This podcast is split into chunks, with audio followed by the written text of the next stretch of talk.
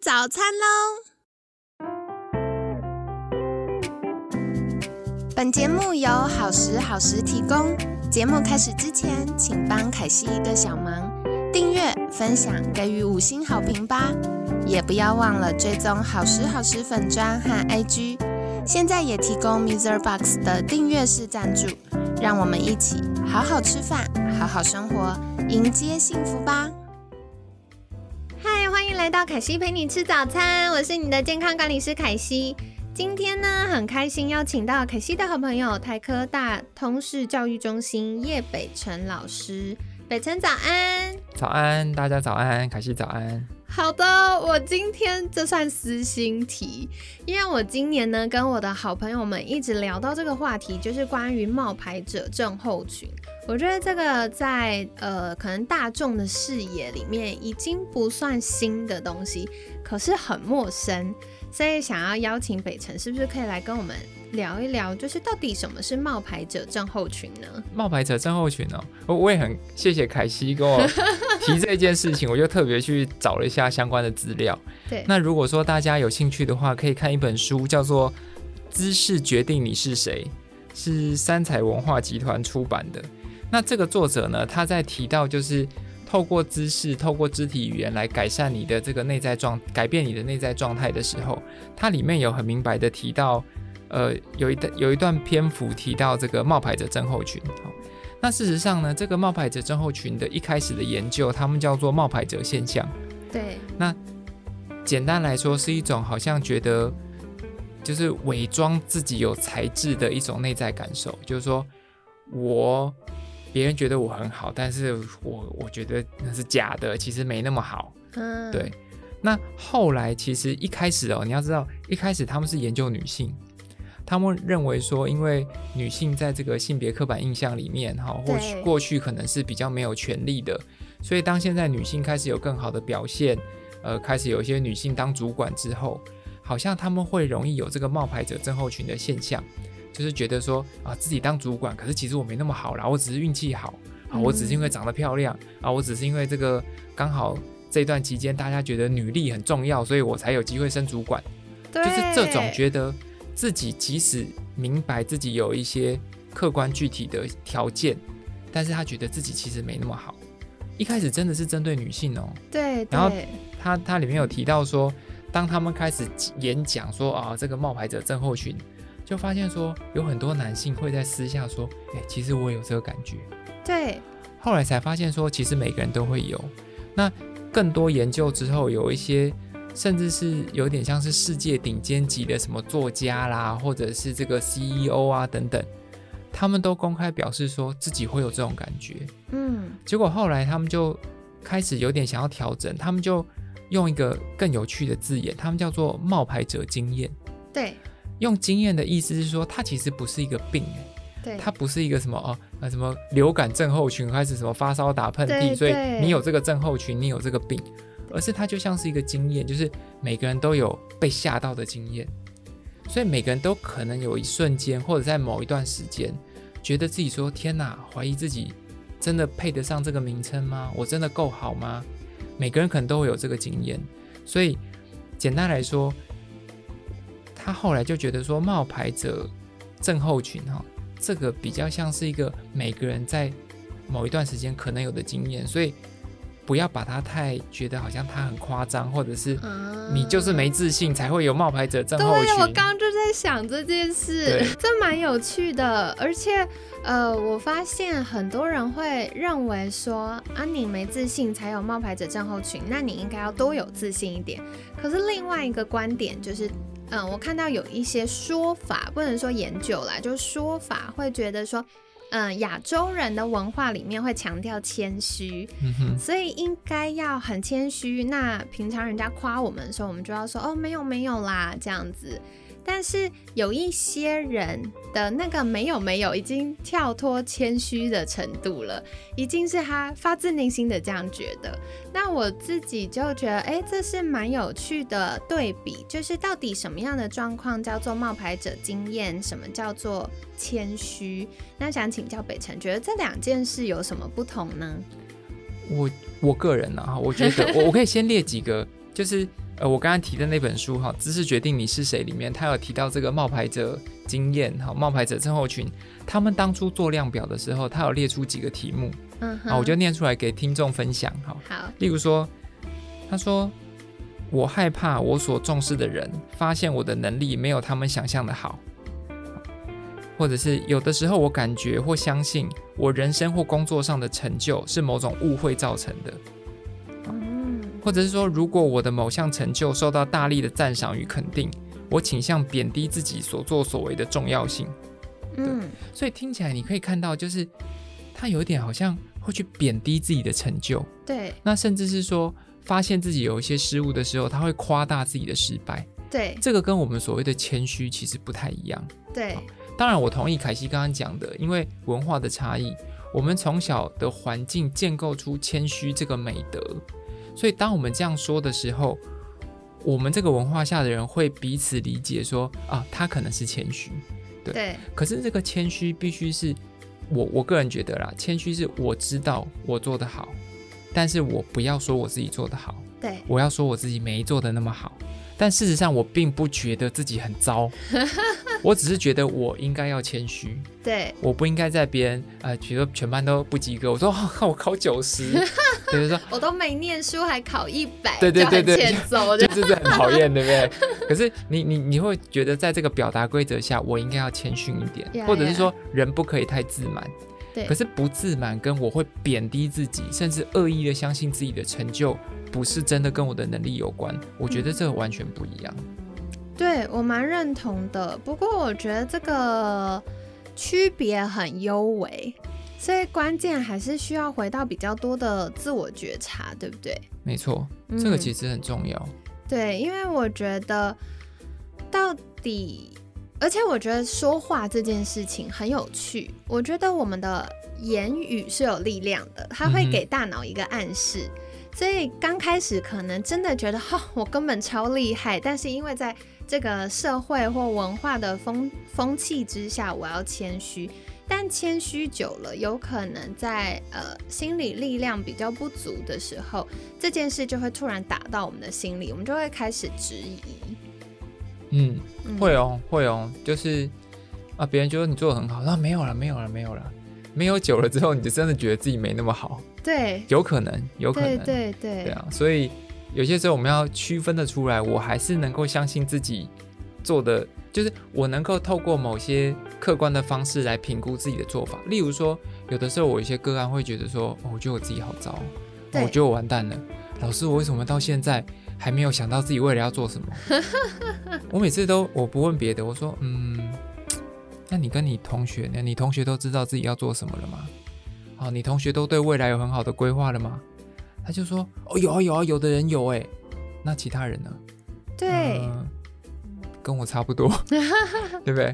好，所以有的时候会变成说，你透过一些客观的方式去帮自己校正自己对自己的看法，我觉得这个也是一个值得尝试的技巧。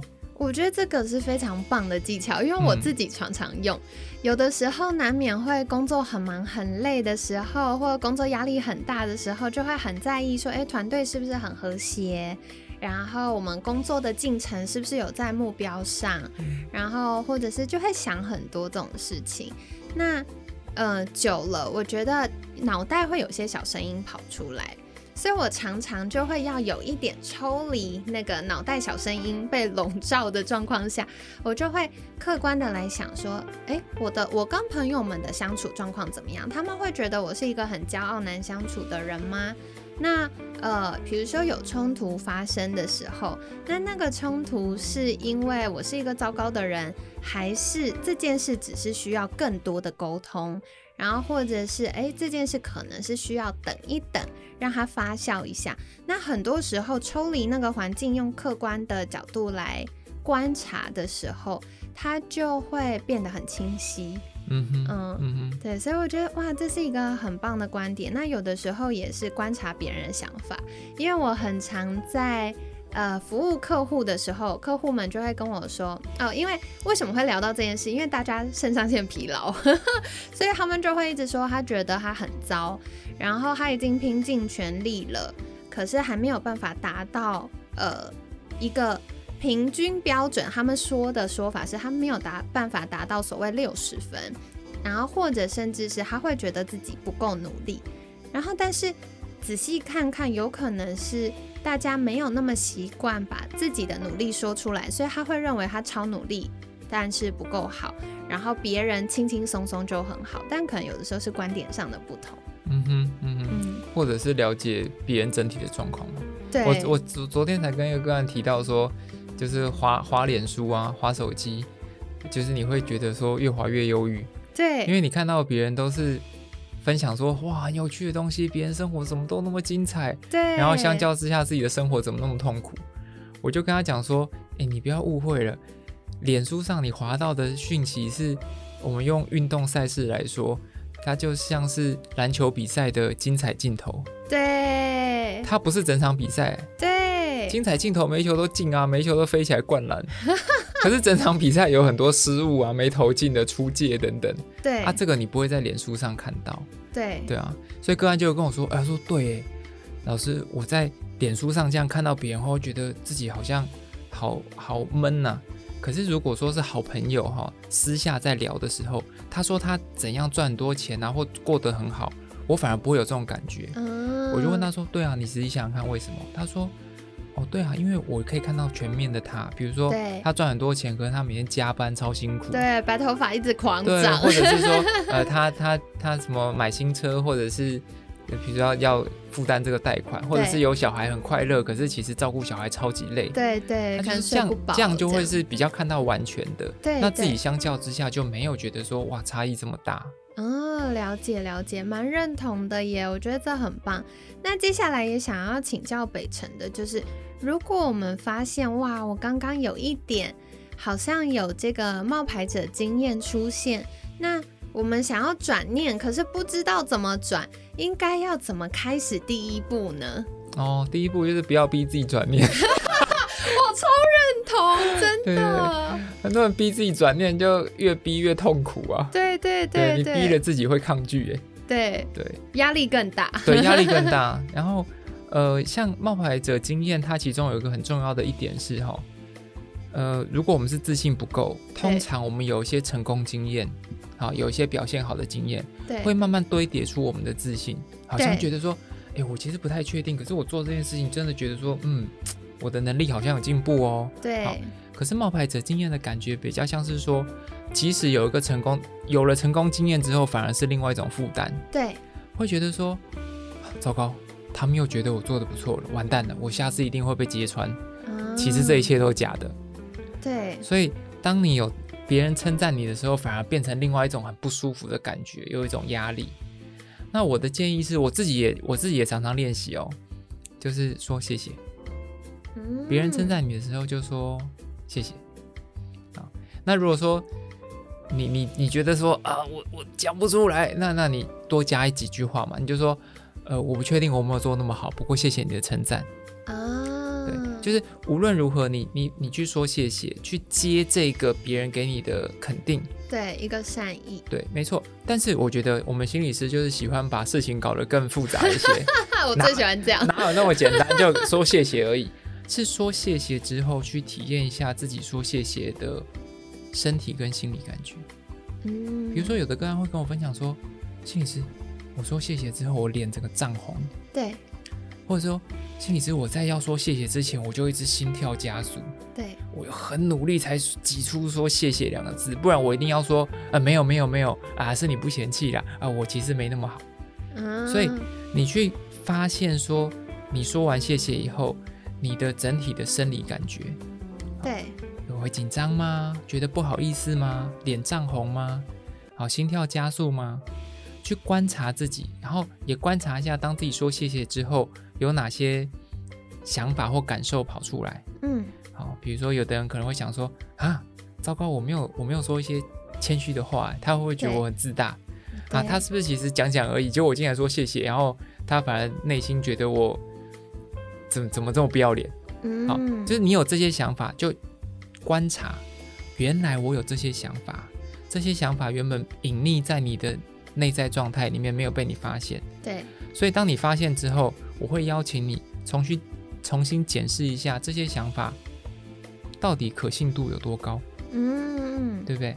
或者是当你觉察到这些好像说了谢谢以后的生理反应，就观察它，然后给自己一个深呼吸，接纳你自己有这样的反应，这样就可以了。那几次以后，你就会越来越习惯说好。我或许不确定自己是不是真的这么好，但是我可以接纳别人对我的肯定，对啊。那同时，我们也有机会试试看自己给自己一些肯定。嗯嗯嗯，对，我觉得这是蛮好的，就是一个循序渐进的练习。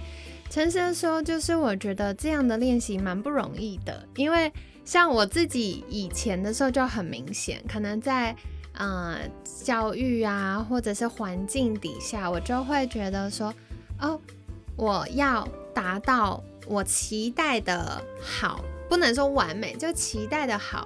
我需要花一百二十分的努力，甚至两百分的努力，我才能盯到那里。可是大家称赞我的时候，我就想说，哦，那已经是我拼尽全力达到了。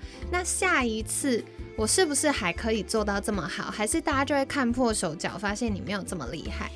但是我觉得很幸运，是在求学阶段，然后一直到后来创业的时候，有很多这方面的练习，嗯，所以我慢慢就可以接纳说，哦，第一个是，如果真的爱我的人，就算我没有做到一百分，他们还是会爱我。然后第二个是没有达到理想中的一百分，其实实际的状况没有想象的那么可怕。然后第三个就是像刚刚北辰说的，我会先逼自己开始说谢谢。一开始是这样子，就是我一开始会觉得说，哦，没有，我其实没有你们想这么好，但是我会让自己开始说谢谢。然后说谢谢的时候，我发现这个言语的力量是很厉害的。当我说出谢谢的时候，虽然一开始会很害羞，然后会觉得。嗯，很尴尬，会觉得，哎，大家会不会觉得我是一个不谦虚的人？等就大脑有好多好多的小想法。但是说了谢谢之后，反而我越来越容易会有正向，然后自在的感觉。对，没错没错。我觉得凯西讲这个很重要，因为这其实有点像是呃语言的建构力量，嗯，好，或者是说我们讲说暗示的力量。对，所以当我们说谢谢的时候，我们什么时候会说谢谢？呃别人送我们一个礼物，我会说谢谢。所以当他说对我的肯定的时候，我接这个礼物，我说谢谢。所以当我说了谢谢，我的整体我就暗示自己我接了这个肯定。对，所以我觉得这个其实是一个蛮棒的。哎，我刚刚没想到这件事情，谢谢凯西提醒。不会不会，我就觉得，因为刚刚北辰在分享，我就一直在想说我是怎么走过那段路。嗯然后到现在，其实就算到现在，还是会有很多这这种练习，因为它毕竟不是我们文化底下一个习以为常的事。但我真的就发现，当我越来越常真心的跟对方表达谢谢的时候，我谢谢的这件事不一定是真的觉得哦，我是一个超棒或怎么样的人，我会知道我做的很好了，我尽力了，可是我也有进步的地方。但我真正说谢谢的是，谢谢你给我的善意。嗯哼，对，所以我就发现哦，越来越能够接住这件事。然后当我说谢谢的时候，我也越来越自在去接纳自己当下的状态。哇，我觉得今天的讨论蛮精彩。对我喜欢这个。我们讨论以后想出了很多刚刚没想到的东西。对对对，很棒的交流。所以不知道，亲爱的听众朋友们，大家觉得有什么样的收获呢？也欢迎再到好时好时的粉砖，或透过我们凯西陪你吃早餐的。呃，听众专用信箱跟凯西分享哦，我真的很期待大家可以试试看，然后跟我说哦，不行，可惜我做完之后还是觉得很尴尬，然 后或者是哦做完了我发现自己慢慢进步，我觉得这些都是很棒的觉察。嗯哼，对，那透过节目也给大家一个不一样的观点，那或许就可以从我们的呃立即性的惯性反应中跳脱出来，有一些新的尝试。那今天也感谢北辰跟我们聊到了冒牌者症候群。其实冒牌者症候群一开始叫冒牌者现象，然后后来慢慢变成冒牌者经验的称呼。那我觉得说到经验，就是可能很多人在不同时空背景下，难免会冒出这种想法，就会经历了这件事。没错，对，所以我觉得这个用词很棒，它不是一个病，嗯，啊它就更中性。对对，它不是一个，因为讲到症候群，好像是一个病，好像是一个负向的，但是经验就只是哦冒出了想法，然后我正在经历这个想法的状态。嗯，那嗯，我觉得刚刚北辰有给我们一些就是可以观察自己的指标，比如说自己会不会觉得，嗯，别人称赞我们的时候，我们就会担心自己说，哎，没有，就是呃，应该这样说，怕自己重视的人发现，哦，原来我没有他想象这么好。然后或者是会担心我们的工作或成就，大家看起来我们很棒这件事情，其实是对我们的高估，然后就会很担心被戳破这样子。好，所以这些是大家可以观察一下自己会不会有这样的心理呢？然后再来，我觉得刚刚北辰提到一个很重要的地方是，呃，冒牌者症候群跟谦虚有个很大的不同，在于冒牌者经验会比较倾向贬低自己的成功。然后或夸大自己的失败，然后比较会把自己的状态归因于呃我很幸运啊，或者是时势造英雄，因为环境刚好这样，我就刚好站上这个位置，刚好就怎么样。所以我觉得，呃，当然每个人的条件不同，可是如果我们可以看见自己的努力，然后看见在。这个过程中自己的投入跟收获，这也是非常重要跟有价值的事。的确，对。那再来的话，我觉得怎么样可以关注自己？还有一个就是，当我们是一个自信心不够的人，应该随着我们成功经验的堆叠，我们会越来越有自信，知道哪一些是哦，真的我很擅长做这件事，然后哪一些事情是哦，对我的确没有那么擅长，但我可以跟其他人合作。但是如果是冒牌者症候群的话，会出现越有成功经验，反而越是一个负担。对，所以大家可以观察，就是觉察一下自己的想法跟状态。那我觉得很感谢北辰刚刚跟我们分享到，就是从说谢谢开始。那说完谢谢之外呢，我更喜欢北辰跟我们聊到的是，可以开始去自我觉察，觉察自己的生理状态呀、心理反应啊，是哦，我在说谢谢或我预备要说的时候，我会觉得。哦，心跳加速，然后面红耳赤，还是觉得哇，心里很慌，还是根本就有纠结？那个小剧场演了八幕了，还说不出口。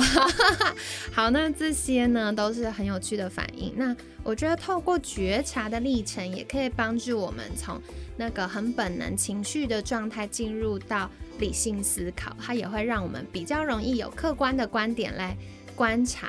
我可能我们的心理状态呀，或观察这个冒牌者经验的历程，所以今天跟大家分享喽。那在节目尾声一样，想邀请北辰，是不是再跟大家分享一下？如果大家想获得更多相关的资讯，或大家对于心理学哇很有兴趣，可以到哪里找到你呢？哦，哎，可以看下方链接，呃，不是，就是什么，呃，哦。大家可以搜寻我的名字啊，叶北辰心理师。好，你可以搜寻到我的粉砖，在这边，呃，你有任何疑问或者是想要找我讨论的，你都可以传讯息给我，如果看到就会回复你。是是，所以可惜会把呃北辰的粉砖，希望咨询知识、咨商心理的咨询这样子。好，那可惜会把相关链接放在我们节目资讯栏，欢迎大家可以订阅跟追踪哦。那今天呢，很感谢台科大通识教育中心叶北辰老师的分享。每天十分钟，健康好轻松。凯西陪你吃早餐，我们下次见，拜拜，拜拜。